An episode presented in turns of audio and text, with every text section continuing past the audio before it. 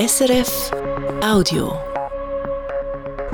Regionaljournal Ostschweiz und Graubünden am Mikrofon ist Vera Eigentor. Ein Felssturz hat gestern das Pumpspeicherwerk Diafed im glarnerischen Lintel beschädigt. Dabei ist auch die Lind verschmutzt worden. Christian Massina. Beim Pumpspeicherwerk der Kraftwerk Lind Limmeren in der Gemeinde Glarus Süd haben gerade mehrere Stehbröcke, die abgestürzt sind, zuerst Sicherheitsnetz zerschlagen und den Transformatorenstation beschädigt. Dabei ist auch Öl ausgelaufen und über einen Fahrplatz in die Lind geflossen. Später sei dann auch bei der Lindmündung in Obersee bei Schmeriken Öl im Wasser gefunden worden, sagt Franziska Wies, Hauptabteilungsleiterin Umwelt, Wald und Energie vom Kanton Glarus. Also ein Zusammenhang besteht zwischen dem Ereignis im Tierfeld, im Lintel und Schmerike ist auch noch Gegenstand von Abklärung. Also man hat die Wasserprobe genommen und schaut, ob es die gleiche Art von Verschmutzung ist oder ob es blöderweise zwei komplett getrennte Ereignisse sind, die jetzt gerade zeitgleich zusammengekommen sind. Da sollen wir auch noch am, am weitere Abklärungen machen. Als Schutz vor einer weiteren Verschmutzung sind Ölsperren über die Lint ausgelegt worden. Schläuche, die dann den Ölfilm stoppen sollen. Wie gross die Gefahr für die und Pflanzenwelt ist, auch da können wir noch nicht beantworten. Auch da sind wir noch am probieren, weitere Abklärungen zu treffen, weil es ist ein Spezialöl, also es ist kein Motorenöl, wo man jetzt da viel Erfahrung hätte damit, sondern es ist ein Isolieröl wo wir jetzt da schauen, wie ist da die genaue Zusammensetzung und eben was es für, für Gefährdungen bedeuten. Es ist jetzt noch nicht so, dass wir irgendwie ein Fischsterben festgestellt hätten oder irgendwie in dieser Kategorie, zum Glück nicht. Aber äh, ja, Auswirkungen wird es sicher haben, auf die eine oder andere Art. Wie gross der Schaden schlussendlich ist und auch wie es zum Felssturz gekommen ist, da werde ich im Moment also noch untersucht. Wegen dem Schaden an der Transformatorenstation hat das Pumpwerk außer Betrieb müssen genommen werden, schreibt das Energieunternehmen Axpo, das das Pumpwerk betreibt. Für wie lange sei noch nicht klar, auch nicht, wie gross der Schaden ist. In den Kantonen Glarus und St. Gallen können Kormoran entlang vom Lindkanal sechs Wochen früher noch abgeschossen werden, wie das bis jetzt der Fall war.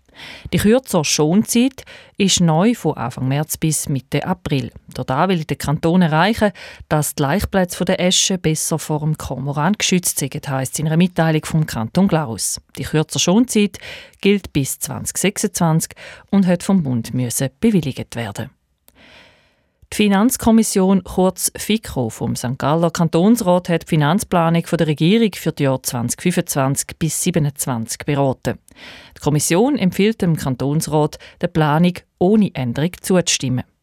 Zustimmung gibt es von der Finanzkommission auch zu einem Nachtragskredit von rund 30 Millionen Franken für die Beschaffung von einer neuen Steuersoftware für den Kanton.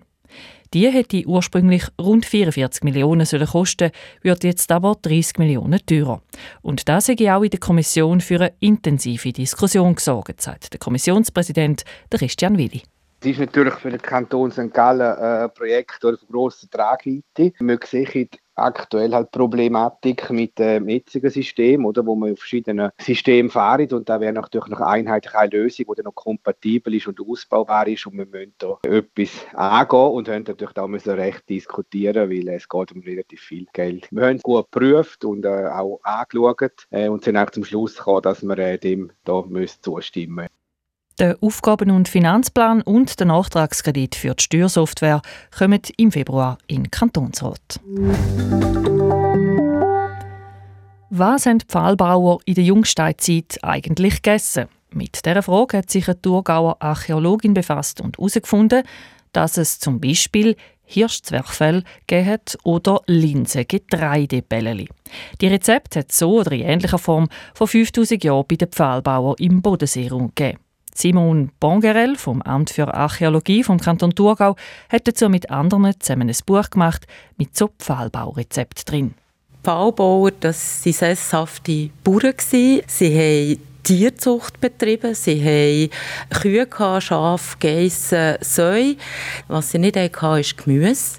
Was sie auch nicht hatten, das sind kultivierte Früchte. Also sie haben ihre Äpfel als wilde Äpfel im Wald müssen sammeln, ihre Beere als wilde Beere im Wald ebenfalls oder in den Waldrändern zusammensuchen. Warum Simon Bongerel weiß, wie die Pfahlbauküche in der Jungsteinzeit geschmückt hat und ob sich die Pfahlbauer eigentlich auch gesund ernährt haben, das hören Sie dann heute Abend hier im Regionaljournal am halb sechs.